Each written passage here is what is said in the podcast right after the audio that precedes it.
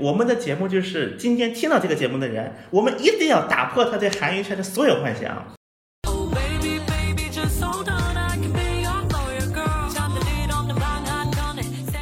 Hello，大家好，欢迎回到这一期的文娱圈内人。我们这一期的嘉宾请到的是赫赫有名的全小新 老师，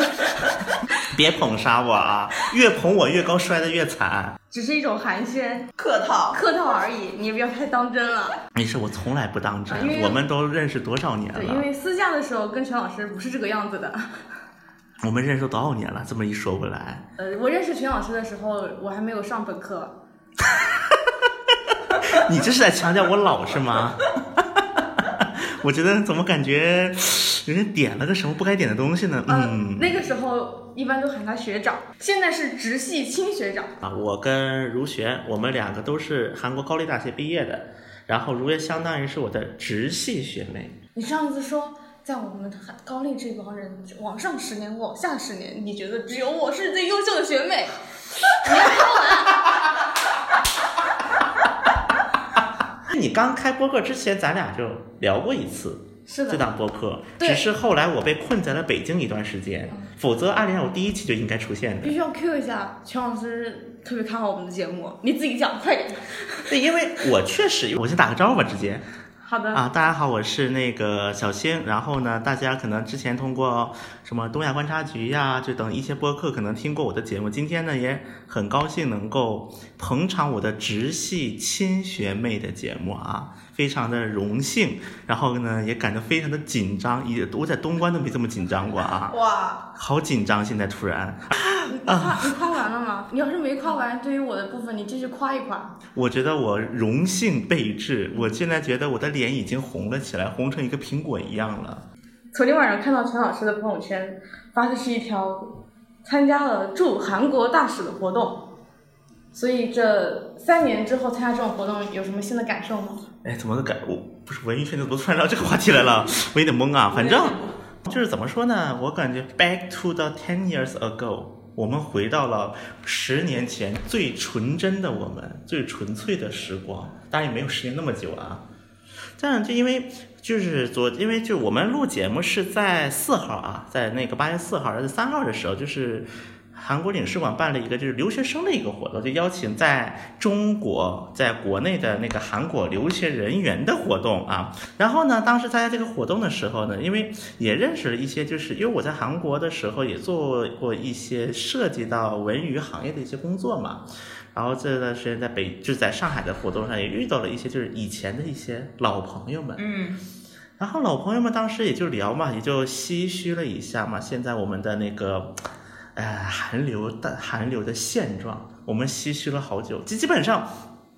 跟以前做过这行业的一些朋友们，只要聊韩流，大家都是忍不住会唏嘘，会感慨。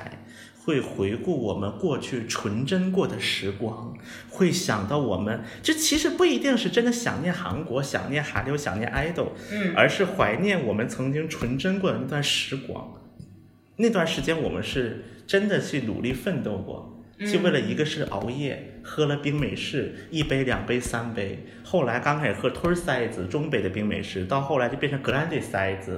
然后呢是 big size，就是那一升的冰美式。我们是怎么一个个步步解锁冰？顺便我可以跟大家说个冷知识啊。韩国就是有那个统有调查统计的，韩国的那个咖啡店那个连锁叫那个 Tom and Tom's，嗯，因为韩国的 Tom and Tom's 是韩国第一个开始搞二十四小时营业的那个咖啡连锁，是第一个，是 Tom and Tom's 啊。虽然韩国后来有很多二十四小时咖啡店了，Tom and Tom's 有一个统计的，他说首尔，请问韩国哪里的冰美式消耗量最大？有这么一个统计的。然后后来我一一看，电视台那儿。嗯，如意岛。哦，那么如意岛两个特点，第一个金融圈，第二个电视圈。因为那个，因为后因为如意岛后来就电视台搬出去了，是后面的事儿了。然后再后来呢，也有一些统计数据说，DMC 就首尔市政府他们搞了一个类似于，就是那个广电广电的一个集聚产业那个集聚地嘛，叫那个首首尔数码媒体城，数码媒体城的排名也非常高。然后呢，我们就想到了说，好像这两个行业都是熬夜的翘楚，熬夜圈的决赛选手。然后呢再看看我说啊，好像回了国之后，这个冰美式这个习惯没改掉。冰美式也是我从韩国唯一一个带回中国的一个我的习惯。嗯，全老师此时此刻手上就拿着一杯冰美式。对，所以说我觉得今今天因为咱们这个节目我之前也听过，那咱们也是聊很多文娱、文娱方面的一些点点滴滴，我觉得其实可以做一期回忆杀。我们在通过这个回忆的过程当中，我觉得也能够就是给很多现在想要从事这行业的一些同学们也好、朋友们也好，或者对这个行业还抱有一丝幻想的人们，赶紧把他们的幻想给打破了。已经打破了，坐在这里。这是今天我们节目的目的。我们的节目就是今天听到这个节目的人，我们一定要打破他对韩娱圈的所有幻想。我是不是感觉有点打强牛饭碗了？这是不是，我感觉在点我。我还是心存一些幻想的。没事儿，我们那个争取吧，听到节目的人百分之百打破幻想，我们努力一下。因为前两天我们还看到说 XO 可能要来青岛开签售，我们就想说是不是回暖了，还有点兴奋。对，而且这段时间来国内做活动的组合还蛮多的，嗯比如说像 G I 都他们都有过来。OK，那你们认为为什么它回暖了？我们讨论一个问题。我们首先想 confirm 是不是真的回暖了，对，我们不太懂。那什么？为什么你觉得以前？因为那你说回暖了，那肯定代表以前不够暖呗。因为因为曾经有一个限韩令，但是这是不被承认的。对，我们是不存在限韩令的，好不好？我们的我们这叫什么呢？根据我们的 official 的说法，叫做限韩令是不存在的，这是民意基础，是民意。这个是就是这是我们的一个说法啊，包括如果听东关的朋友听多了，应该知道我有一段限韩咒语，咒语，啊，就是有只要有朋友，比如说来问我什么限韩令到底是个什么情况，我就会，而且我也只能说这句话。我觉得，我也我觉得没有比这段咒语啊，它更能够表达我们对于那个如何看待限韩令的一个态度。我一直认为，当一个若即若离的东西作用于复杂又风云莫测的影视娱乐产业市场，并受到资本的青睐与推波助澜，那么最终它共同完成了所谓限韩的任务，而这也是将一个市场从过热化转化为理性的过程。而比起结果有没有一道白纸黑字的限韩令，已经显得一点都不重要了。这是我对限韩的一段总结。你问什么叫限韩的本质？那么我觉得没有比这句话更能够确确切切的描述的限韩令的一个一个点。首先看得出来你是一个记者了。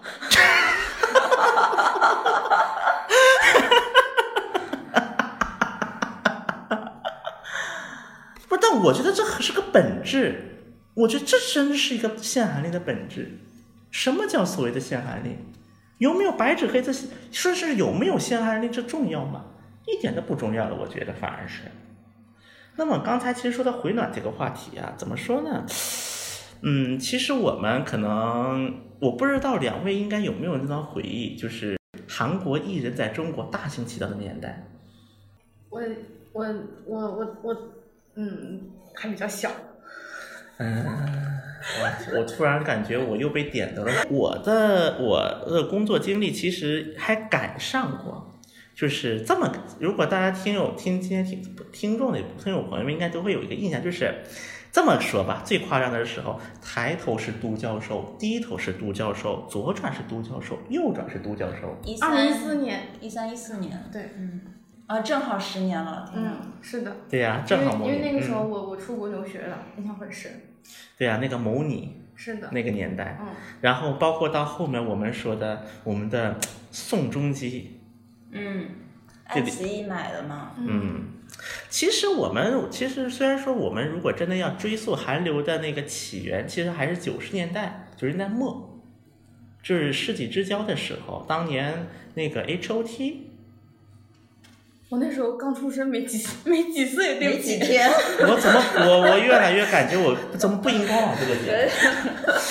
但是你们发没发现一个问题？虽然 H O T 的出道可能你们刚出生，但是你们知道 H O T 的大名，甚至能唱出 H O T 的歌。我知道他是因为那个后面有很多他他们的综艺，就是会我。觉得啊，韩流当然这有点稍微偏了一点话题啊，虽然是，但我觉得韩流它之所以能够就是生生不息吧，我觉得其实这也是一个很重要的一个因素，就是后代人不断的去提及前代，不断的致敬前一代人。嗯，嗯，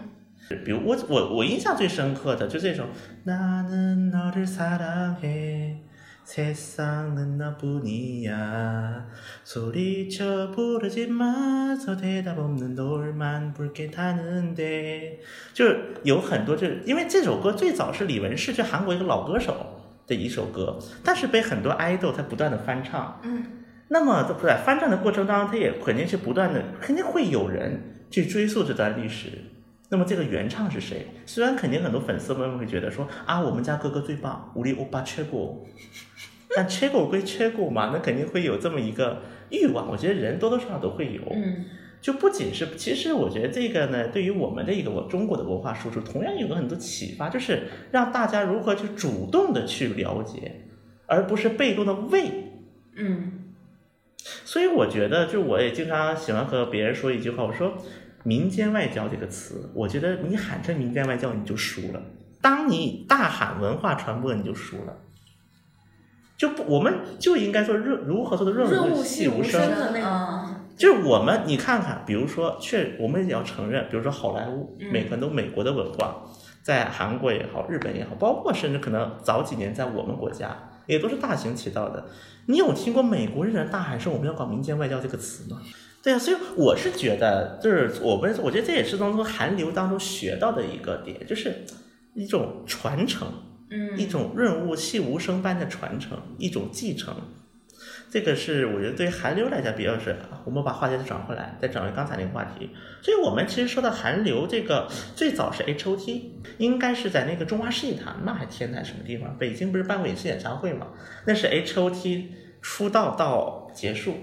的这几年唯一一次在国内办过演唱会，在北京，然后当时座无虚席。应该来讲，当时我们首先用的“韩流”这个词，就中国人开始说“韩流”这个词，应该就是在这个年代，大概是后面嘛，就东方神，就是而且当时应该很多人还有印象，H O 的杀马特，那个头发就是五颜六色，我怎么感觉我在给两个小孩在讲 讲故事？啊因为因为我的韩流那个认知是从，如果是唱跳组合的话，就是东方神起；如果是嗯韩剧的话，就是浪漫满屋。东方神起还算早的啦，我觉得跟你的同龄人相比算早的了。东方神起算早的了，因为跟现在零零后们说东方神起是什么？你知道我怎么知道东方神起的吗？之前我们班有个同学，他的 QQ 号密码叫 TVXQ 什么什么，然后什么是 TVXQ？、东方星啊，对，对，这么因为当时的话，其实韩流当时就 H O T 之后，那么这个时候就那个谁就来了嘛，我们的李秀满，我们的 New，就是在李秀满嗯破街之前，哦翻车之前，宫斗失败之前，哎，然后 S M 是因为有一个不成文的规则的，只要见个 S M 的人，一般比如说，因为韩国人他是尊卑文化非常的分明嘛，对但是呢，S M 内部是他想装成一种很垂直的文化，我觉得给我一种感受是，就是比如说就直呼其名，比如说 s o s o n 就什么什么加一个 n i 就名字直接加 n i 就不叫什么职位，嗯，哎，但是李秀满例外。除了李秀满的所有人都可以直呼其名，李秀满不行。哦，完了，李秀满就우리선생님怎么怎么了？我们啊他叫先生，哦，你也可以理解为我们先，或者我们老师。对，老因为其实“先生”这个词，其实在我们的古汉也就是老师嘛，对，就叫我们的恩师嘛，叫什么什么先生。不，而且以前是其实女性也可以叫先生的嘛，比如杨翔，嗯杨翔先生，我们都会这么叫他。所以说这只有李秀满叫선생님， 우리선생님我怎么怎么了，선생님怎么怎么了啊？就这位선생님提了一个概念叫韩流三段论。你展开说说呢？科普，something，你你现在是我们 something，对，对，因为韩流三段论，它就是一个就是韩流，就是它韩流如何走向世界的一个就论调啊，就是最早的一个三段论，它的第一段 就是我们说就是将韩流它就是吸引韩外国籍成员到韩国的团，吸引外国人。对，本土就是比如说这个最典型的例子就是我们的 Super Junior 的韩庚同学，啊，FX 宋茜，哎，就是这一代。那么他最早就是叫把以第一个是把他的人给弄进来，就是组成一个韩流的一个团，这叫第一段。那么到了第二段的时候，他就是与当地的就是公司，或者是跟就是比如说在中国和中国的，比如说经纪公司一起通过合作来共同来开拓这个渠道。Q Q Q Q 一下我们第一期魏大，勋，魏大勋第第一个第一期就是一个单纯的人的加入，嗯然后就是相当于说啊，我们有个中国成员，来你们中国人追吧，嗯就这种概念。第二个概念，它就是一个跟合一种公司间的合作，就比如说我跟中国的公司也好，或者合作来打开这个渠道。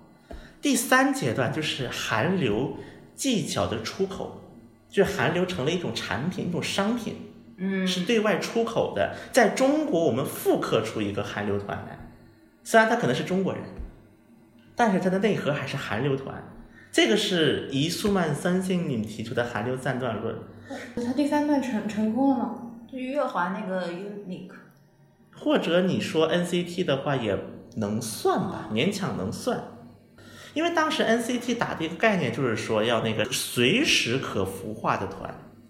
就是我们这个团 NCT 这是个概念，可以不断的扩大。比如说最早的 NCT 幺二七，NCT Dream，哎，是的，就后来就叭叭叭叭叭叭，就就可扩无限扩张的团，这个就是当时为李秀满三段第三段寻找一个，因为幺二七它其实是一个经纬数、经纬度数，是一个度数的一个数字，幺二七表示首尔。那么这就又让我想起了一个概念，我们当年的 AKB 四十八来到了上海，曾经孵化出这个 SNH 四十八，后来 A 下 Q 一下，那个我们录那个四十八的之父陈玉婷老师。好，您继续。所以说 SNH 还是 AKB SH 是哪个？S H 四十啊，八，生男孩四十八48，对生男孩四十八，跟他其实回忆也不少，有空真的可以好好讲讲。跟 S N H 我还是不少回忆的，而且 S N H 四十八，因为当时在韩国有段时间不是蹭韩流的风嘛，嗯当时我带的呀。Top 十六到韩国拍 MV，这又是另一个话题，咱们把它拉回来。就其实东关也是一样，就是聊着聊着聊散了，必须得有人把他拉回来。可能以前更多是樊老师拉回来，当我们发现很多听友朋友们对他有不满了之后，那么就我得自己主动把他拉回来。不然就变成了他在打断你了。对然后打断了呢，然后很多朋友们就开始又去怪罪樊老师了，就说樊老师你怎么搞的，天天打断人。啊，所以这一段在我们这儿是算是帮樊老师公关一下吗？对，我们把话题再拉回来。嗯呃，就是我觉得，所以说韩流它这个概念在，我们必须要承认，虽然李秀满在三大那个创始人杨贤硕、李秀满和朴正英里面做歌手算是没混明白的。嗯，相比之下啊，但是相比之下，咱不是说李秀满不火，而且说不定有李秀满老师那边的人听我们的节目呢，也说不好，因为之前据我所知是有过这种事儿的。呃所以，所以，所以我们要给他找补一次啊。嗯，但是呢，就是确实韩流它这个李秀满他是会提概念的。应该来讲，包括李秀满在内的就是这一批人，应该是第一个尝试说想把韩流做成一种商品，是一种产品化来打造产业化，它是一个工厂的流水线。可能以前的韩流很多哎，比如说最最最典型的 Jax Kiss 的经纪公司 DSP，当年 DSP 有几个组合叫 Kara。哦，听说过吧？两位肯定听过吧？哎 j a s Kids、Kara，哎，就他们公司，这是 S N 的李秀满和 DSP 的李浩渊是属于两个极端相反的人。李秀满他是要提出一个产品，他要把它做成一个产品。那么李浩渊是一个什么呢？在圈里有个笑话，说他的选角是属于什么呢？非标式选角，看谁运气好。看谁顺眼。哦，就是 Kara 的主唱是李浩渊是没有听过他唱歌的，一个主唱没有听唱歌就选了，然后还选火了。因为当时的话，DSP 其实规模是很大的，当然 DSP 后来走成那鬼样子，很大原因是因为后来李浩渊倒下来了，灵魂人物倒下来了。它倒了？嗯，对哦，就是倒下来了之后出现了很多问题，所以其实韩流模式我一般是习惯把李秀满和李浩源作为两种模式来介绍，韩流的两种玩法。李浩源就是我看你顺眼我就选，反正我有本事把你弄火，反正我看你长得顺眼，哎，你来吧，来来来。包括当年选那个水晶男孩也是，突然从大街拉了一个人，然后把已经出道、准备出道几个人这么带在一起，来，你站他旁边，哦，挺顺眼的，来吧，就这么火，而且还给他弄火了。但是这种模式的一个很脆弱的问题就是，你看，先是 Just Kiss，后来因为他时间比较长了嘛，肯定有各自有各自的想法，再后面到 Kara，然后呢，他们推了一个组合叫 Rainbow。Rainbow 这个组合可惜在哪儿呢？明明选了一批能火的成员，结果刚给他们送出道，人就倒了。这种就因为他是极端依赖于李浩渊这一个人的，他在，我能给他们，我有资源，我有能力，我有眼光，能给他们捧火。所以这个就跟韩国最早期的财阀的逻辑很多时候是相似的，就他是靠一种感觉。你说韩国第一大财第一代财阀很多都是日本强占时期，三十年代、二十年代就起家的，他们学过什么管理学吗？虽然我们学过经营学的很多都说经营学有什么用？对啊，你说很多企业家他有学过这些吗？也没有管理学，但他们能有感觉，就我们管叫动物般的感觉，就嗅觉很灵敏，就是哦这么做能火，火了。但是当李浩源倒下了之后，Rainbow 就相当于是一个完有完完美成员的一个团，但是就没火，就是从来没拿过第一。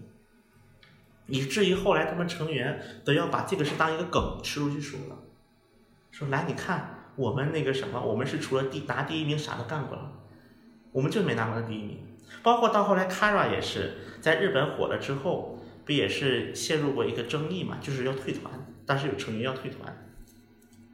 也是因为当时 DSP 后来的那个接班人，相当于是他的后期要接班，然后接班的过程当中就产生了很多不必要的一些。争议或者叫做，而且他的后期也不是专门去做这个公司的，所以就相当于有人就趁虚而入。金老师觉得两种模式哪种更好？对，所以说 DSP 的这种模式其实就相当于是以 DSP 是一个尾声了，就 DSP 用自己的一个经历来告诉大家，靠一个人要弄火一个韩流或者一个公司，这是一个多么脆弱的事情。嗯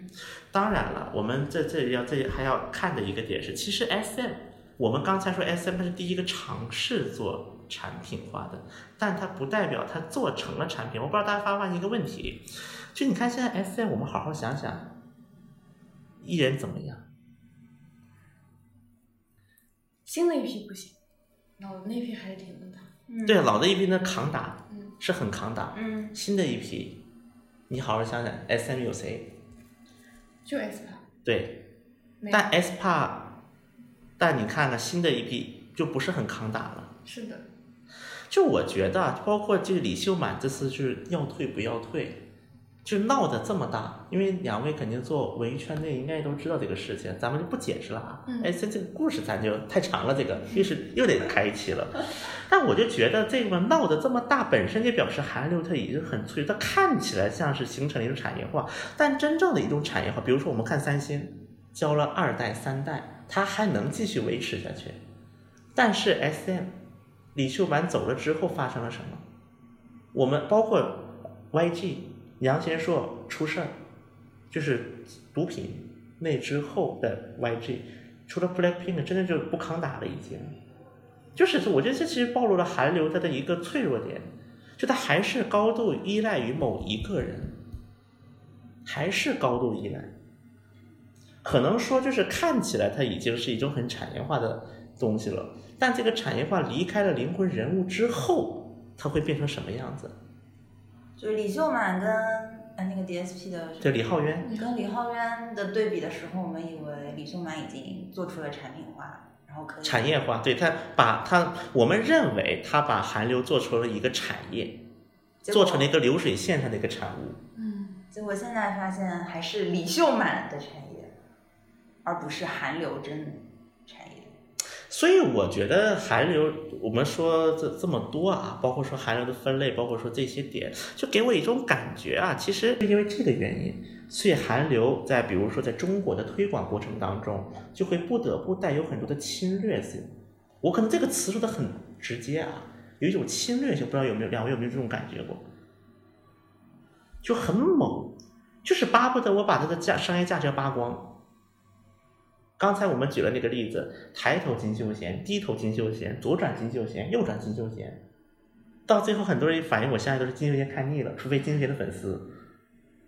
就看腻了。这个我觉得就相当于一种韩流它的一个特点，商业价价值的过度挖掘，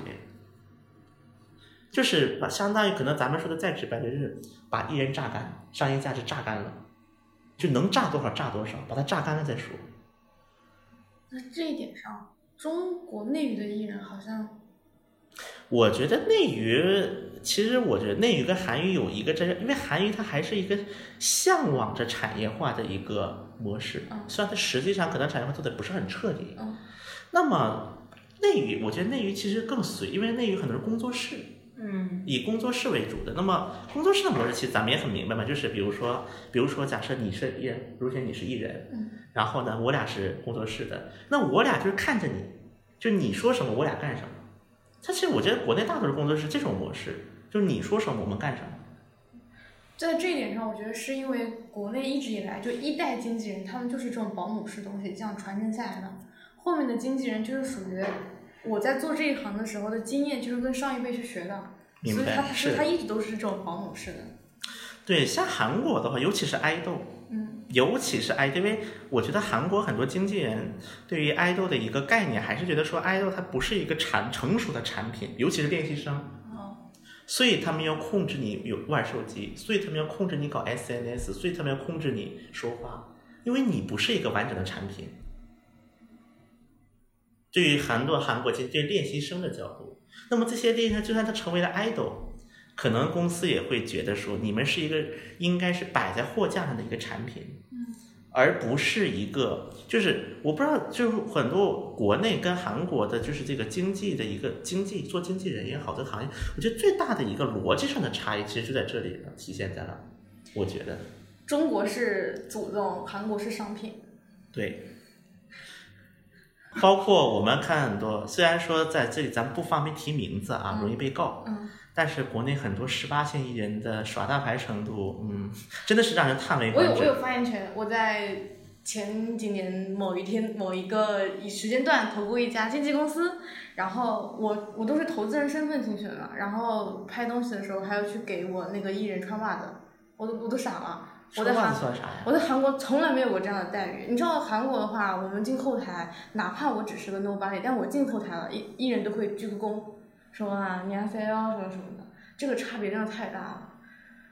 就是我觉得这可能也是一种经济模式的差异，因为他看待这个艺的角度不同。那么他既然把它看成一个商品，那么我们大家也都是学过经济学的，我们做企业的目的是什么？获得利润，获得利润，对不对？嗯，那么我们如何去要更？我们如何从一个经济学的角度去更大的获得利润？那肯定就是要把这商业价值尽可能的挖掘。嗯而我觉得很多国内的工作室啊，当然咱不是所有的，很多工作它可能会做一些资本的运作，但它不会真正的可能考虑或者用一个艺人的角度，而我可能更想是用艺人的知名度来去做更多的资本运作。嗯，很多大牌艺人的话，他们是，而不是说把这个艺人本身当成一个商品。我不知道大家听不听懂这个逻辑的一个差距。我我听懂了，这这也是我在前面几期节目一直有在说的，就是我我自己个人来讲，我一直很 diss 内娱的状态，就是这个原因，因为它的嗯那个差别实在太明显了。就是对于我一个之前一直浸泡在整个韩语模式的人来说，我回国之后，因为也是出于好奇嘛，嗯，然后在内娱摸了一下之后，我自己本人是接受不了的，我是接受不了这种感觉的，因为在我受到这种教育的时候，我的意识就是艺人是商品，对，就是那么艺人他既然是个商品，那你那么经纪公司这个时候是卖商品的人，嗯那么卖商品的人，他肯定他的一个最基本的一个逻辑，肯定就是说，我要把这个商品的商品价值尽可能的扩大、扩大再扩大，让这个商品卖出一个好价钱。我可能说的很直白的话，嗯，卖出一个好价钱。那么怎么卖出好价钱？那么如果当中韩两种不同文化模式发生了碰撞，因为中国有两位应该有这种感觉，中国人、韩国逻辑是不一样的，同一个问题接触的方式是不一样的。那么他到了另一种文化圈来，当你看到抬头韩国人、低头韩国人、左转韩国人、右转韩国人，打开电视都是韩国人的时候，那我觉得对于很多的吃瓜的人员来讲，这就是一种侵略性了，因为他们要不断的扩大商品价值，要把它作为一个商品卖出去。那么它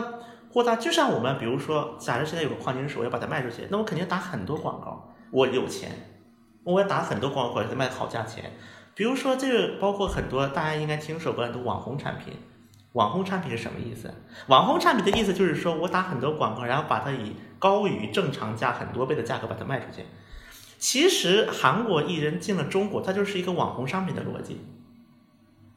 这里是不是我我理解一下，是不是就是说推的太猛了，所以物极必反了，所以民意反弹了？就是所以我觉得对于很多吃瓜群众来讲，这可能并不是一个非常正常的一种文化交流的范畴了。就是你看啊，咱们一直在说一个话叫文化交流是存在民意基础，有这句话。但是我们如果真的回过头看一四一五，因为一四一五，因为我是在现职的，我是打过，我是在现职工作过。那么在当时，我个人觉得这可能不是一种文化交流了，我们没法从一个文化交流来理解当时的现象了。当时其实就是一种自。第韩国方面想的就是把它做成一个网红产品卖出去，而很多中国当时有很多热钱，有很多资本，那么他们的想法就是搞成资本运作了。中方把它做成了资本运作，而韩方把它做成了网红商品的销售，然后两边走到了一起，就造就了当时韩流看起来的繁荣，表象的繁荣。然后把我骗出去留学了。我一直觉得，虽然韩流它本身的侵略性是观感是不是很好，但是韩流确确实实很多对于我们内娱，对于中国的文化产业的发展有很多可值得借鉴的点。认同。包括我举一个最最最最最简单的一个例子啊，我以前在韩国的那个三大不是，反正一家电视台，一家电视台做一档综艺，一档综艺节目，然后因为我在那个综艺节目组待了十个月，呃，当时让我印象很深的是什么事情呢？就是我们那档节目有一个指压板跳绳，因为我是那档节目组的忙内，大家看韩综韩艺的都应该知道忙内啥意思啊？老幺，老幺，我是那个老幺。然后就是包括就是跟跟屁股，那是我干的事儿。然后呢，他们不是指压板不是跳绳吗？我应该是全节目组包括艺人在内第一个试过指压板的人，是我跳的第一个是，因为这个也是有霸凌的。这是我跟你说，这是霸凌，你知道吗？这是辈分的霸凌。哎，当然不是我一个人跳的，就我先跳，我没事儿，发现我人也没出啥事儿。然后呢，我的领导去跳了。我的领导跳完了之后呢，然后是 CP，就是韩国是这样，叫 PD，就是导，就是 producer 是制作人，还有个 CP 总制作人叫总制叫 CP，比如说某某某 CP，比如说后来那个无限挑战在金泰浩也是 CP 挂的是叫总制，就类似我们的总制作人，啊，后来总制作人去跳，总制作人跳完了之后才是艺人们上去跳。再比如，当时因为我们那档节目有很多野外的环节，就是出去拍摄，比如说可能也甚至会有爬山呐、就是什么就这种环节。那么这个山的各个路线，比如说艺人们要抽，比如说就是抽哪个路线爬山，那么肯定这所有路线都是我们几个盲内们去爬过的。而且我们爬的时候是会有一个记录的，我们会拿本记录，比如说爬到哪里会有第一个危险路段，或者是哪里会有什么 d 避所，就是那个待避所，就是爬山他们有那个山庄嘛，哪里有山庄，哪里有水，哪里有滑的地方，我们都会记得，而且不止一拨人会滑，至少两拨人滑，这两拨人都会记，都会有一个记录。这个为什么会让我印象很很深呢？两位应该是高以翔的事情，嗯嗯因为高以翔当时就在片场那个嗯遭遇意外的嘛。其实当时这个事情之后，我就专门写过一篇那个什么微博，当然比较早，应该搜不到了。就当时就说这个事情，说高以翔的事情，就是就因为这种意外，我觉得我们可能不可能完完全全避免这些意外，但我们是有可能去尽可能的去避免这些意外。我们去，那么避免意外最好的方法什么？就我们由我们去试，因为我们是对这个节目负责，我有我们会在这个节目上挂名字。这个是当时我进我们节目组的时候，带我的 CP 老师第一个跟我说的话。这个节目是我们的作品，是挂我们的名字上去的，所以我们不是谁去试，我们要对这个节目负责。而我，因为我现在也在国内的电视台也工作嘛，咱不说国内电视人不好，我相信国内有很多负责任电视，但是韩国电视人的这一种精神，嗯，而且其实你说他们工资拿的高吗？艺人拿的工资高吗？你敢说韩娱的明星比艺内娱的明星拿的工资高吗？肯定没有。他们就正常工作的薪资而已。是的，但是你可以，但是我们会把它当做一个作品来看。当然，这两年呢，因为也是，比如说像 OTT，比如说很多网络平台的一个泛滥，可能确实也有很多就不正之风，就是开始迟到的蔓延了，在韩国。但确实很多老一辈做经典的一些节目的一些 PD 们，包括我们在那个以前在东关节目也聊到过的，像罗 PD 呀、申 PD 呀，包括金泰浩啊、金 PD 啊，就等等等等这一批人，我觉得他们的这种心态，就包括我有一次我见过我们节目 CP 的那个手册，你知道他手册写的是什么吗？在里面。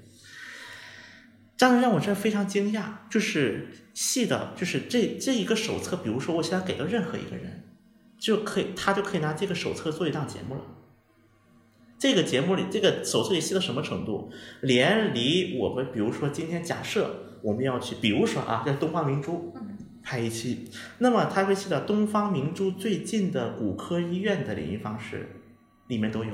电话一二三四五六七。就你只要拿到这个手册，你翻百分之九十九你要需要解决的问题都在里面。收好了，别给吴桐看到。所以我觉得，就是因为当时我是看过这个手册的，而且包括我们也因为工作原因，也和一些韩国的导演就有过一些就是那个对接吧，或者叫沟通。就是当时就是汪霍聊的很多的点，比如像申元浩申导，因为申元浩导演个人，就我个人也接触过挺多次的，包括私下有一些私联，也有一些私联。哎，说起来，申导还想把他弄请上海一次呢，一直说了很久。来呀，然后来我一群人做客。因为我真的，我跟申导是说过的，我们有我们有一个约定的，我我去上岩洞喝一杯酒，他来外滩喝一杯酒，我们是有一个约定的。在早很早的时候，我们一六年就认识了嘛，因为 TVN 十周年那个，反正这个不重要啊，背景不重要。我想说的是什么呢？当时我跟申导有一次，我说你怎么想出来拍《请回答》？对，因为《请回答》它是个很冷门的题材，对吧？就是他讲它没有没有韩剧那个传统的 love line，哦，就他是个讲人的。包括申导他也跟我说，他说没想到很多中国观众会喜欢，因为他觉得这是一个韩国观众可能会共享的一个经历嗯，就无论是八八、九四、九七，但他就觉得为什么我们中国人会喜欢？他问了这个问题，然后我当时我跟他说，我说因为我们都是人。我们都是人，那既然我们都是人，我们肯定都是有一个共享的回忆。因为无论是大家可以想一下，我们的八八、我们的九四、我们的九七，虽然可能咱们可能还不配谈八八那么老久远，但可能很多人他也是有他的一个时代的回忆的。那么我觉得时代的回忆基调其实应该是一致的。嗯，家庭的温暖，难道你因为中国家庭不温暖了吗？你在中国不是吧？只是可能它时代背景会给我们增添很多乐趣，甚至我们可能会主动去找他们的很多，比如说哦板哦，比如说草地呀、比如说汉城奥运会，我们可能去找这些时代经历啊。再又回到咱们刚才那个 文化输输出的一个话题了。当然，我就想说的是，很多韩国名导演他们很会抓一些细节，很细很细的东西。而这个我觉得很有可能，我们并不是靠一个简单的借鉴、参考，或者是简单的一个就学习就能够学到的，更多它是一个眼光的问题。而我觉得这些，它其实是真正值得我们去学习的。对于咱面对韩国的一个文化，就包括电影，包括电视剧，包括韩国电影。大家知道很多韩国电影不是特别的火嘛？比如说像那个《寄生虫》《鱿鱼游戏》，嗯，那是真火过。但其实啊，因为就是像《寄生虫》是那个凤凤叫凤岛嘛，呃，我应该是在有一年的釜山电影节的时候，因为韩国最大的电影盛会嘛。有一年反正也是机缘巧合，跟凤导一起吃过一顿便饭啊，这真的是便饭，这时间也不长。因为釜山嘛，它有那个大排档，釜山电影节它是个大，就像我们的小龙虾文化，上海电影节小龙虾文化一样，他们有大排档文化。而大排档吃的时候，当时就我们就聊的一个话题就是。它其实就是因为那个时候还没有寄生虫啊，还比较早了一点。但是它让他印象最深的竟然是《杀人的回忆》，可能《杀人的回忆》在凤导的作品里面不算是最火的，但他会觉得印象最深。那我就问他，我说你为什么印象最深？因为《杀人的回忆》他是讲华城那个那个连环杀人案，啊，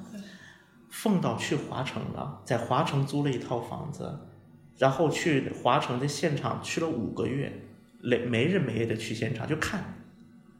他就在这儿坐着看现场，就观察，可能有时候观察一个小时、两个小时，然后就拿着可能当时的那个照片，因为老照片嘛那边有，然后就嗯一边拿着照片一边看，就陷入了沉思。因为这样的，包括包括凤导还有一个作品《汉江怪物》，嗯，汉江怪物可能在国内它并不是很火，但是在韩国它当年也是票房冠军。汉江怪物的 CG 就是那个后期很多是凤导自己做的，他自己学了 CG，因为他觉得有些东西就是他自己脑子里才有的那个效果，他自己去学去了。你像凤导年纪也不小了。也五六十的人了，自己去学电脑后期，自己要去做这个 CG，因为他觉得自己能想得到的这个人，就是这个一个形象，因为他觉得这个怪物它不只应该是一个怪物，它有很多其他的因素融入进去。那么无独有偶，让我觉得后来刚刚说深岛，深岛在拍《医治的医师生活》的时候，人家是直接冲到那个什么诊室，嗯，他就坐在那儿就看，看诊室，就可能一看看两个小时、三个小时。因为这类似的故事，我在好几位韩国，就无论各个行业，无论是电影、电视剧还是综艺，很多导演听说过这种故事，他们真的会去观察，会去细细的看，会品这里面发生的事情，还包括这这个可以写的 show notes 里，就是我去有一次采那个朴赞朴赞玉导演，因为当时那个分手的那个回忆，分手哎分手决心唐伟唐伟那部嘛啊，因为那个时候正好马上上了，嗯。然后但是很遗憾，因为那个时候在国内看不到分手的决心，嗯。就我是相当于只有一个背景资料的情况下去采的票子，所以那个采访他可能更偏向讲他的作品世界、作品观，而不是讲这个作品，因为我们看不到。因为我如果在韩国，我因为他对媒体有就专门开放，就是那个提前场、嗯。提前点映，但是我在国内呀过不去啊那个时候。所以说，我就问了一些他关于作品观的一个话题。其实这些导演他无不意外的提到，他们真的会去坐着看。包括当时申导说他为什么去 TVN，当时就是去那个 C，就是他 KBS 的导演嘛，为什么去 TVN？因为 TVN 愿意让他试，愿意让他去给他时间，愿意让他去尝试，去尝试一下，就而不是说你必须要为这档节目负责。我觉得现在在国内的一个就是系统，在国内一个体制当中，就是大家还是会不免的有一种焦虑。当然，这个焦虑来自很多方面，可能来自于领导，也可能来自于资本，也可能来自各方各各行。我觉得这个两个可能两位比我更有发言权，因为我已经离开一线挺多年了也。像刚刚这个，我立马想到的就是两个老师，一个是巩俐老师，拍那个中国女排的时候，还有一个就是那个张颂文老师，他们就是属于在表演之前会花很长时间去做一个体验和感受，然后在这个之间，因为我自己之前是做过导演的，我之前写剧本的时候，我们写胎盘跟婴儿汤，真的是老师就是老师会要求我们晚上关上灯，在一个黑暗的黑暗的环境里面，只有你自己一个人开灯，然后你去往把那个图片放最大，让自己先把那个恐惧感拉到最满，然后再写这个本子。但是我觉得为什么现在国内不行？有两个，第一个就是国内捞钱对于小艺人来讲太容易了，马上有什么资源马上上，马上这个钱怎么样到了。第二个点是，就是国内现在反而有一种，你越是大咖，你才有资格去提这个要求，说我需要这个时间怎么怎么怎么怎么怎么样。所以这就是让我觉得深导它很妙的一个点啊！大家知道《请回答》系列也好，就是机智的系列也好，深导的很多选角，他是会选很多就是意想不到的人，或者很生僻的人，就是或可能之前他并不是一个非常知名的演员，嗯很生僻的人，他有很多选角。那么当时包括我也跟申导聊到过，我说在选角，因为申导的选角很有意思的，他就会问一些很无厘头的问题，比如昨天睡好了吗？你昨天做了什么梦？甚至可能申导就是，然后两位坐在这儿，你应该能看到，就葛优躺，就这么问，说，哎，你睡得怎么样？就是看起来很无厘头啊，但是我后来我自己回过头一想，也就是申导的这种名气，因为他成功过那么多作品，所以他才有机会让很多小艺人们给他们，就像刚才如雪你也提到的，就是能让他们去试错，因为有申导在。那你说，比如说我就是一个随便的阿猫阿狗，可能小艺人什么跑龙套的，我去跟导演说，导演，我想那个什么，去慢慢的品味这个角色，谁理你呀、对，我觉得这个可能也是他们很妙的一个点。是的，就是他能给小艺人机会，但是这个小艺人机会也是建立在一个他个人的一个意志或者个人能力的一个基础之上。嗯而这个其实在国内很多时候是很难做到，就目前国内的一个 system，包括刚才说的 CG，就电脑剪辑这个话题，其实有我记得之前知乎上是有一个一个梗的啊，就是说，当然是不是真假咱不在这里不不不解答，这是真假，就是你看不是看那个就是，比如说一个亿的特效资金下来，可能到真正最后剪特效的人只有一千块钱。就一环一环一环，嗯包括就是他还有一个番外，就是讲剧本写剧本，比如说我请了甲一个叫甲的一个大咖，给了他一百万，然后呢甲收了五十万，打他外包给了一个丁，然后呢丁这个时候，然后丁再找了个枪手给了他一千块钱，然后这个枪手写完之后挂了丁的名字，然后呢这个时候呢各个每个主角又找个自己的那个剧本作家。每个主就是每个主角，比如说男主找了一个作家，女主找就都要改，然后他自己又找了一堆作家，一堆那个剧本写剧本的来写，然后投资者的这个时候又找了一个写剧本的，然后呢，最后把它交给了一个实习生树，然后实习生树把这些理出来，然后最后发出来，然后这个剧本的那个这这个就是就是那个编剧他的那个名单里面有甲乙丙丁，但就是没有树。就是我觉得啊，这个可能另一个角度来讲，它也是一种，就能介入的因素太多了。就你也可以搭一脚，我也可以搭一脚，他也可以搭一脚。所以说那个什么，最后就大家都打一架，然后剧本就往按韩文说就往山上走了，剧本就就船就往山上跑了。但我觉得很多时候，比如说在韩国，我们说很多有明星编剧，比如说像李友静，就是那个跟着那个罗云熙他们团队李友嗯静，嗯包括像金恩淑，嗯包括就有很多这样的明星的编剧，而这些明星编剧的可能他的地位并不比导演要低，甚至可能他们是很多时候导演也是要尊重编剧的一个自主权，甚至要更高一点。甚至可能两者之间会产生很多的协作，嗯，比如说申导跟他的编剧秦回答的编剧就是，他们就是是一个 team，他们可以说是一个甚至一个 team，就是我我就是两者是一个联动的关系，而在国内很多时候，的编剧的地位其实是很也不叫很低吧，但至少没有地位，所以说，这种这样的一个地位的差异，因为你到时候的剧，你这个剧本是决定这个剧质量的一个很重要的因素。所以说，你也拆一刀，我也拆一刀，他也拆一刀，大家都拆到，这变成什么东西了？最后，这个我觉得韩国韩文有一个俗俗话说的很好，叫“划船的人越多，船就往山上走了”。所以最后呢，就变成了一种，你说真的是中国的剧本作家水平低，我不信的。你这么说，我们中国地大物博那么多人，难道就没有水平高的吗？就包括这个问题类似的，中国有十三亿人，就就抽不出十一个踢国足的吗？就抽不出十一个踢球踢得好的吗？所以我觉得很多时候它并不是一个个人的问题，嗯而是一个很多时候运作的一套系统，它的一些就是发展太快的一种弱点也好，或者是一个问题也好。但我觉得韩语韩流它的一个发展的过程，无论是从就是我各个各个方向、各个层面，就是无论是好的还是坏的，其实对我们的启发都非常大。就比如说刚才我们又说到，我们也说到了文化，我们也提到了文化输出，我们也提到了它的一个产业化，我们也提到了一个它的艺人的一个就是艺人的一个地位，包括我们说的编剧，这很多点都是我觉得我们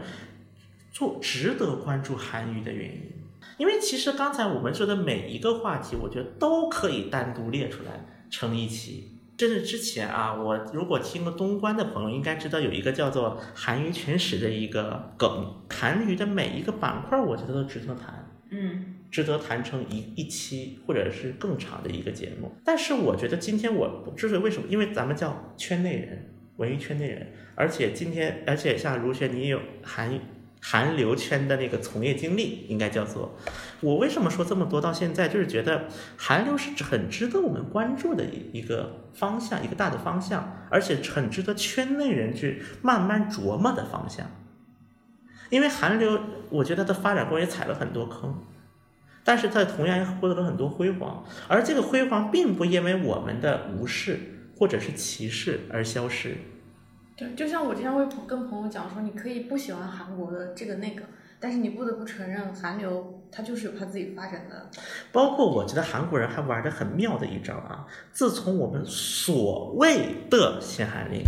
就是那个之后啊，因为很多韩国艺人到中国这种大规模商业侵略行为，嗯它是就是没有办法持续了嘛，因为各种各样的原因导致。那么大家听过，应该两位肯定对一个组合特别熟悉，叫防弹少年团，嗯，BTS，嗯哦，外号国际蛋。嗯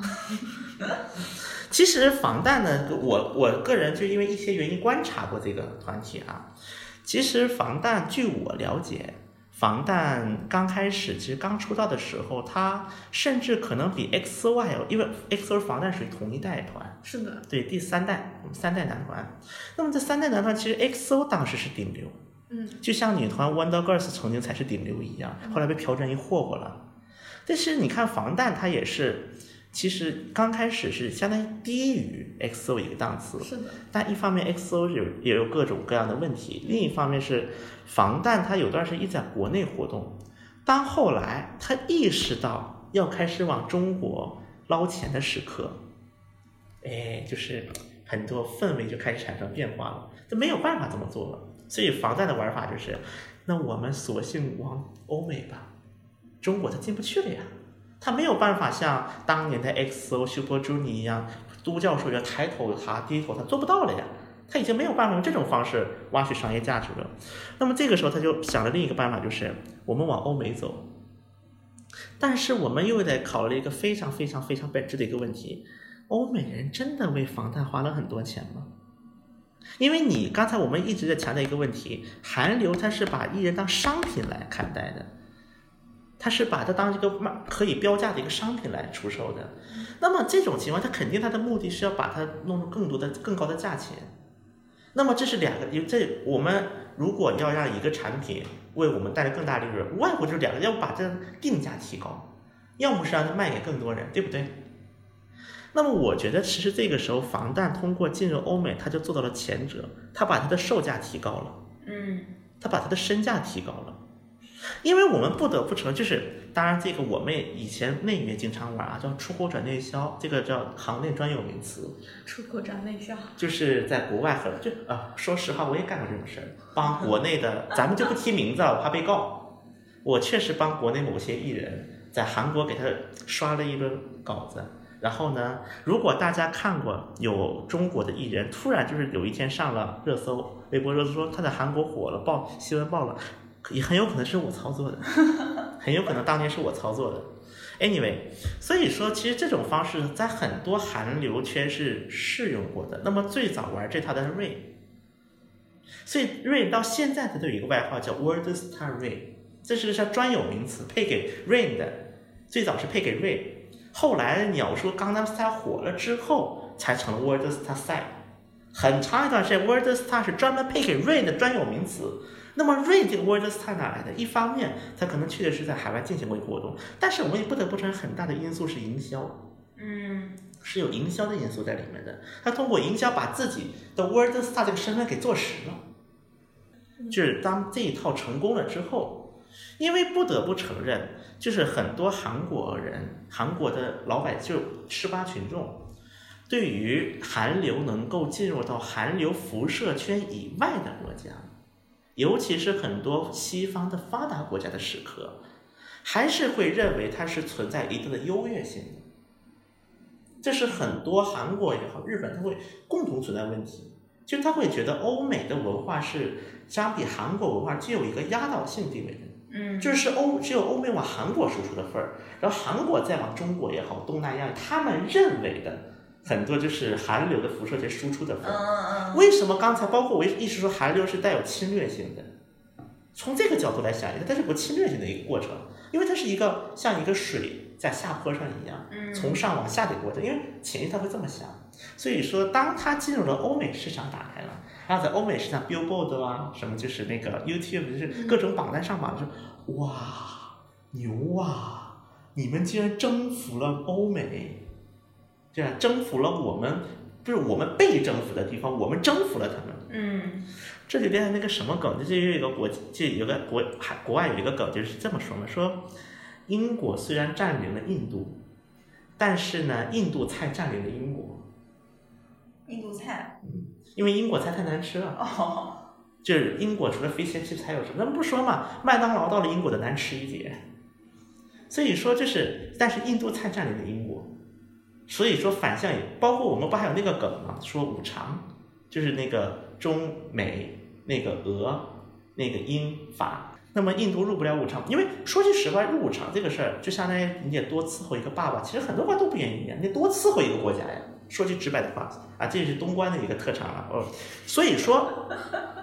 所以说就是，那么当时就有人说了，印度怎么入场？很简单，印度人大规模迁入英国，然后入英国籍，然后呢，印度变相入入加入了五常。就这个梗啊，但虽然是个梗，其实我觉得我们理解防弹现象的时候，也可以从这个角度理解了。就是防弹它实际上，它虽然上了 Billboard，虽然确实他在西方有很多，因为据我所知啊，因为我以前在韩国工作过的时候，我是跟着韩国一家大型的娱乐经纪公司去南美，因为他们当时包了一个飞机，带着韩国的记者去南美，开了南美的拼盘。带记者们去看的，所以我当然当时是见证过他们的整个举办过程。确实，你说南美 K-pop 粉丝多吗？多，有吗？肯定有。但是他们付了多少钱呢？我们笑一笑就好了，因为当时我看的那一场是南美粉丝是没有付钱的，而且就算付了钱，很多都是免费票放出来的，比如说给 fan club。现在你在中国，比如说刚才咱们说什么 XO 签售、Rosati 活动，你就算你是粉丝俱乐部的成员。就算你是贴吧的那个站姐，嗯谁给你免费票啊？但是在南美这种是实在的在发生，所以说他们真的能从这些老外手里拿来多少经济利益，其实是很值得商榷的一个问题。但是我刚才也说了，从一个企业化经营的角度，它的目的就必须要获得更大的利润，而且让大家还得让大家相信它获得了很多的利润，让外界去投资者去相信这个。因为像如果你做个投资者，你也该，就你考察一家公司，那肯定你也会想着说这家公司它能不能挣钱，对吧？嗯，这是投资人考察一家公司，那我怎么证明我能挣很多钱？无外乎就是来，你看看，我们不仅是在中国，就算中国没有，你看我们在西方，来，你看看这么多人捧我，哇哈哈，然后很多投很多韭菜们，很多韭菜们就开始入手了。所以，当我不是说房贷是韭菜啊，咱不是这个逻辑，只是说我们可以从这个角度来理解很多所谓现在韩流的什么国际化的这个话题，很有可能他火的在西方，但是他有可能还是中国人给他，还是中国粉丝给他送钱。据我所知，这种案例不少见，这种案例是不少见的，因为咱们必须承认，中饭的在金钱方面是不输给任何国家粉丝的。中饭，而且中饭是这样，在中国给他投不了钱，我可以想办法用其他方式给他投钱。但是如果咱们假设日饭也好，什么泰饭，就东南亚粉丝，甚至欧美粉丝，比如说你们国家没有办法给哥哥送钱了，他们真的会去想说，我要想尽一切办法给他送钱吗？我觉得这种，我真的会打个问号。但中饭会，对呀、但中饭真的会，为什么中饭会呢？当然，第一个呢，也是一些很多特殊原因导致我们可能没有办法，就像我们看不到版权剧一样，没有很顺畅的方式。但是我们会想办法突破这个，给他钱，给他送钱去。这包括现在内娱，我包括啊，我一直说一句话，现在我们天天骂内娱，说内娱太那个乱了啊，内娱饭圈太乱。我觉得内娱饭圈乱，八成责任在韩饭韩圈。内娱的很多玩法是韩圈的升级版，对，然后呢，韩圈的很多就是升级、升级、迭代、迭代，再加上我们的零零后们的加入，嗯，就成了现在这个局面。其实很多内娱玩的，内娱发现韩圈也玩过，私生、嗯，寄刀片儿、割手腕，假装自己是男性混进洗手间。这的这都是韩范一模一样干过的事儿。而且我当时我是跟过私生出租车的，因为韩国有一种产业，私生出租车叫做就专门跟车，我是跟过的，我是体验过的。所以说，其实这一套一模一样的发生，虽然说可能一些细节上产生了变化，但是大的梗梗概是一直在发生的，同一件事情。所以说，我们从表象再看它本质，那么就是虽然说在韩权看似中国消失了，但中国真的在韩权消失了吗？中国市场真的在韩圈消失了吗？中饭农村，这不是什么骄傲的事儿吧？我觉得，但是真的消失了吗？其实没有消失，并没有消失。虽然说可能在韩国娱乐公司的那个财报里面，中国已经消失了，或者可能比例很低了，但真的消失了吗？只是呢，我觉得无论是韩国经纪公司也好，还是我们的很多媒体，因为就行业观察者也好，可能并没有能够看到这个问题。嗯，所以说才会咋咋呼呼说限韩了呀，什么怎么怎么文化怎么怎么的了呀。其实中国，我觉得中国在韩范就韩国的娱韩流圈没有消失过，它是一直存在的。对，而且是一个很大的变量因素，一直存在的。就这个话题，在最早我们想到这个利益的时候，丁丁其实有问过我，我就有跟他说，我说其实我自己个人感官，我说我是没有觉得有性含义这个事情存在过的。对，就比如包括现在我很简单的一个话题，大家虽然说现在可能我们的很多那个视频网站可能看不到韩剧了，请问你们没看韩剧吗？我们很多都答案是心知肚明的，我们没看吗？我们没地儿看吗？我们看不了吗？但我们是用就很多方式啊，就各种啊，我们还是能看到啊，对不对？我们还是看到了。对呀、比如说包括我们在聊，比如说什么，比如说鱿鱼游戏，嗯我们聊寄生虫。按理来讲，网飞在我们中国大陆是没有办法正常登录的，但大家还是看过呀。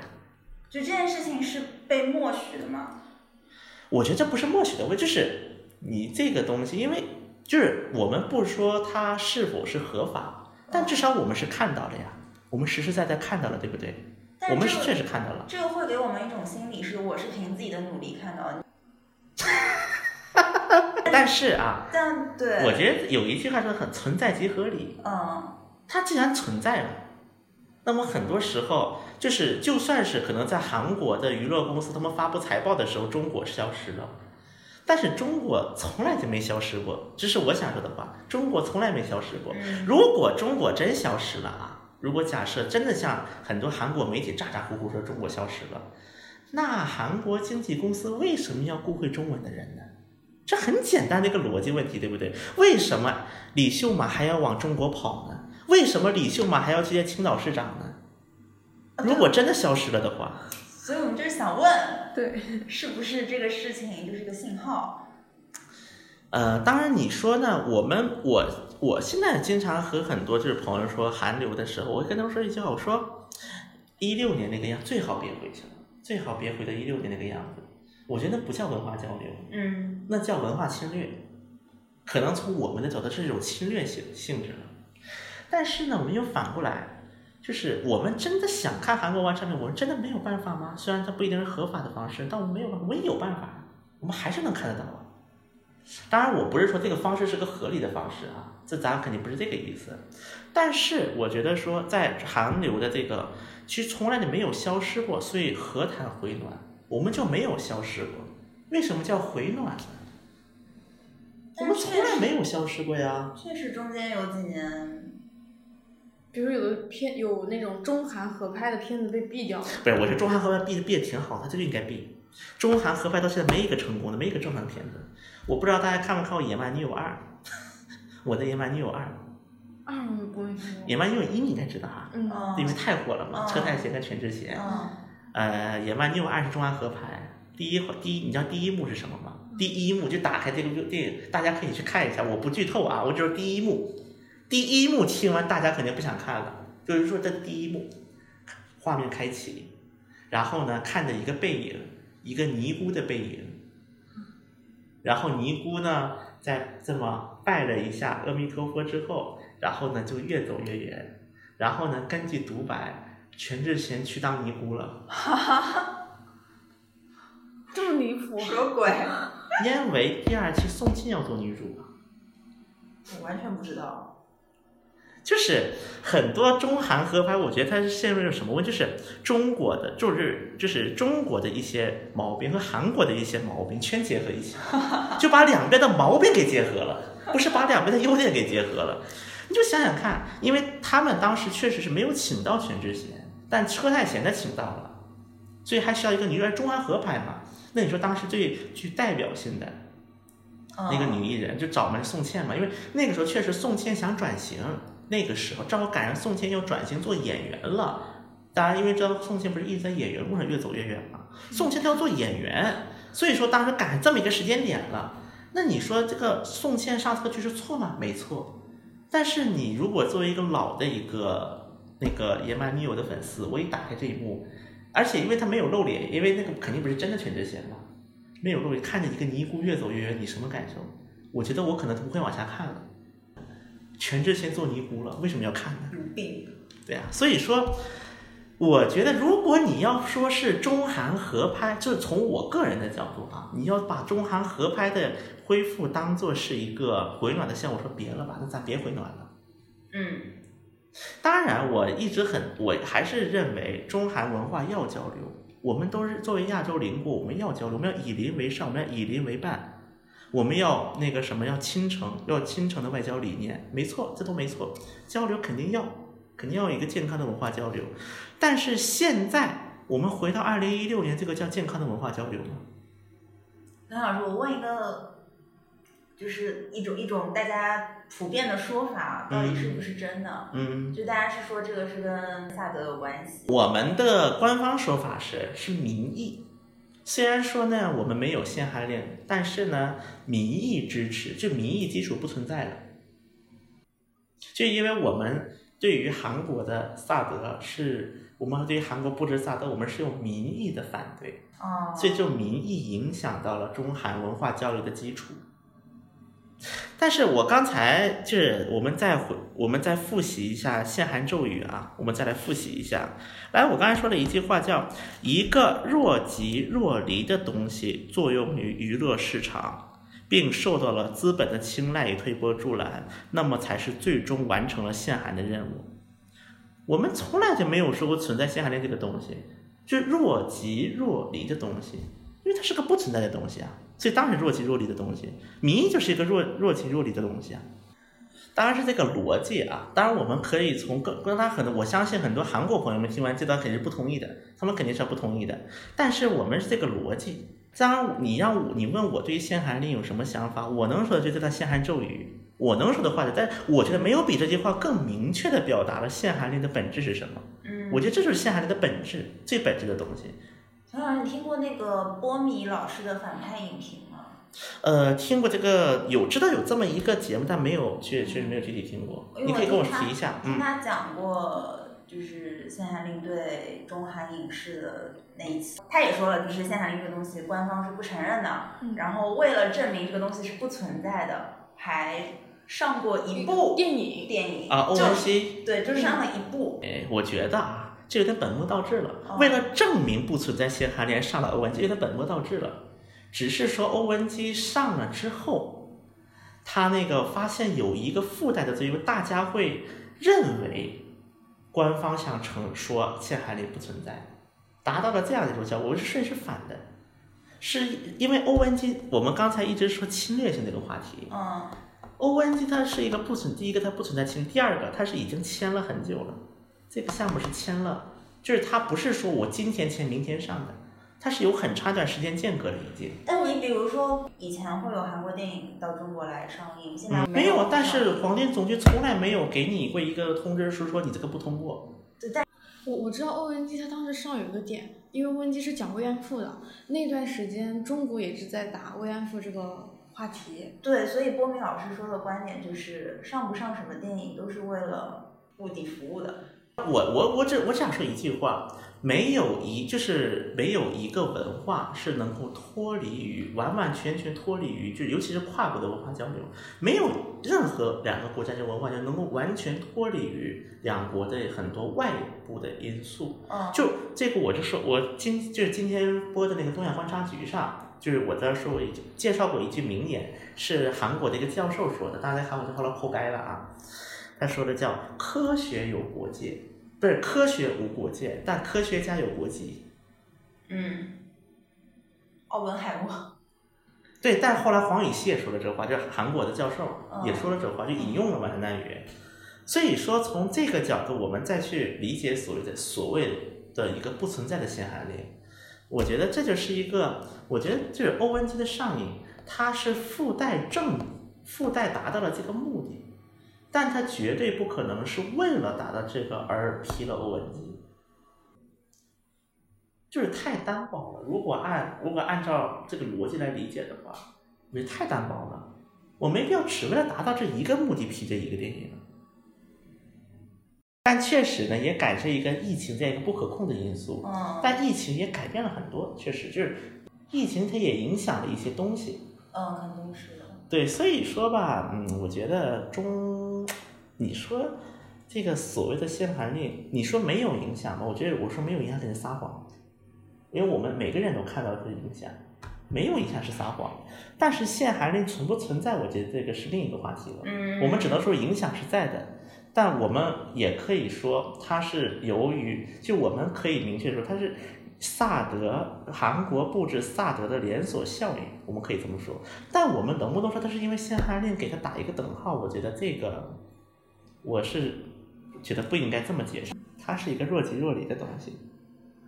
所以说呢，我经常就我觉得啊，韩国人就很有意思，他们就老喜欢纠结这个哈难令、哈难令，包括韩国记者见着我们的中国大使也是开口就问哈难令怎么样了，哪有什么哈难令嘛，对吧？我觉得，嗯哎，这玩意儿可能也是韩国人对于中国的理解不足。韩国人也知道这个词，当然了，这个都新闻热词了，好不好这个？词到底是从哪里出来的？韩国人编的。哦，韩国人编的。这个词就是韩国的首尔新闻最早用的，我就考究过这个词的。哦，哎，但是我说我自己的一件事啊，我我进韩圈开始开始操作，就是因为这件事情开始的，因为那会儿正好是一六年，然后我开始开始进本科，之前有很多国内的那种呃经纪公司或团队来韩国做一些项目嘛，但他们因为这件事情突然改转了那个风口，往东南亚跑了，然后于是，在韩国这一半就是属于没有人开始管。然后他们就全部交到我身上来了，所以我才开始利用这个口进的这个圈子。而且就是我刚才听如雪，我你你说这些啊，我有一个，我其实也想说一句话啊。很多人认为，自从因为有了限韩令，所以就没有机会了，做做韩流没有机会了。我觉得其实正好是反的，哦，就是啊即便是有了，就是我在这里我可以说一句我在节目从来没说过的一句话啊，这句话我在其他节目从来没提过。中韩文化交流其实没有停过的，韩流一直在我们身边。我就可以说一个，我不我不提名字了啊，咱不提名字了。现在确实有韩国导演是给中国的综艺做节目的，其实是存在的。一一一直都有有。对呀、这个而且这个所谓的什么引进合作没有停，其实没有停，其实是有过的，只是我们可能从公开的场合没有听出这个消息，其实有的，有这个事情的。所以说很多东西不是说摆在台面上的才是事情，即便是很多东西看起来它在水下、水面下，但它也是真真实实存在过的。就刚才如雪你说这些事儿，很多人可能觉得说，哦，韩流出了这个事儿，可能韩流就完蛋了吧，从此。其实真不见得，韩流完的是，可能确实有一波人没法搞韩流了，但是还有一波人还存在着，而且我可以给大家说的很肯定一句话是：我们身边还有做韩流的人，还是有的。嗯，还是有以这个为工作、以这个为业、以这个作为事业来做的人。按照大家如果最浅显一层的理解，韩流都这样了，那还怎么搞？但是确实有人在做呀，我们身边还有人在做这些事儿，我们还有人把这个当事业来做。所以我希望说，可以把它当，当然，如果你现在做的工作也很多了啊，你现在很多，我只是说把就是视野看得更开一点。嗯就是很多东西并不一定说我们看的是百分之百的，嗯看的视野更开一点，很多时候就能发现很意想不到的东西。我们生活的这个世界没有我们想的那么脆弱。从前一角度上来说，就是我是怎么认为韩语一直在，而且大部分还是中饭在塞钱呢？之前我留学那会儿，留学生数大概在六万左右，嗯，差不多。现在大概有十五万左右。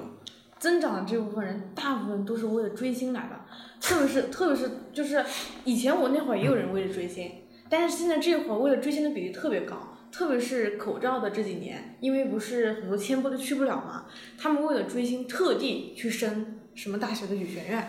对，语学院是的，就拿那个签证过去了。我觉得最重要是做好自己。包括有人问我说，中韩关系不好，韩星能不能追？韩国旅游能不能去？在韩国能不能动刀？我也只说一句话：钱包在你口袋里，钱在你手里，你想花就花，你不想花就别花。为什么你要这么在乎外外界的东西呢？手长在你身上，你要花不问你也花了。你要骂韩国的人，你要骂的人，你也不会那个问这个问题。你接电话的人，你也不会问这个问题，对不对？反正呢，今天因为就是也有这么一个机会嘛，和两位叫串台，这期是个总这起，期还乱总起预告下面有八期全小金节目，我靠，这是系列，我怎么感觉你们这期这这期数都是给你们给我定了呀？你你自己给你自己挖的坑，我还在懵呢，他把坑挖好了，自己己跳找，着找着就挖了一个坑。自己挖好自己跳，自己还把它盖上了。然后呢，近期呢也那个我们也会邀请那个如轩同学到东关来，听很多听东关的人，因为就是他可能是对韩语是零基础的，所以说呢，我们会更加系统性的展开一期节目。就是专门聊如何，就是从零开始接触韩语，我主题都想好了，叫《韩娱圈入坑指南可以，我我插一个小话题啊，就是前面刚刚那个全小新老师说，就是问说你知不知道韩语有什么工种？这个问题其实不是韩国的朋友，就是国内的朋友，一些其他学校的学弟学妹也问过我，说我想做传媒，然后我怎么进去？我基本上都会问他们，我说你想做传媒的什么呀？他们真的花了很长时间都想不出来答案，这个是让我觉得还蛮蛮蛮吃惊的一个点。今天我们就聊到这里开心也要听文艺圈的人不开心也要听文艺圈的人请大家关注评论转发进粉丝群拜拜。拜拜。拜拜。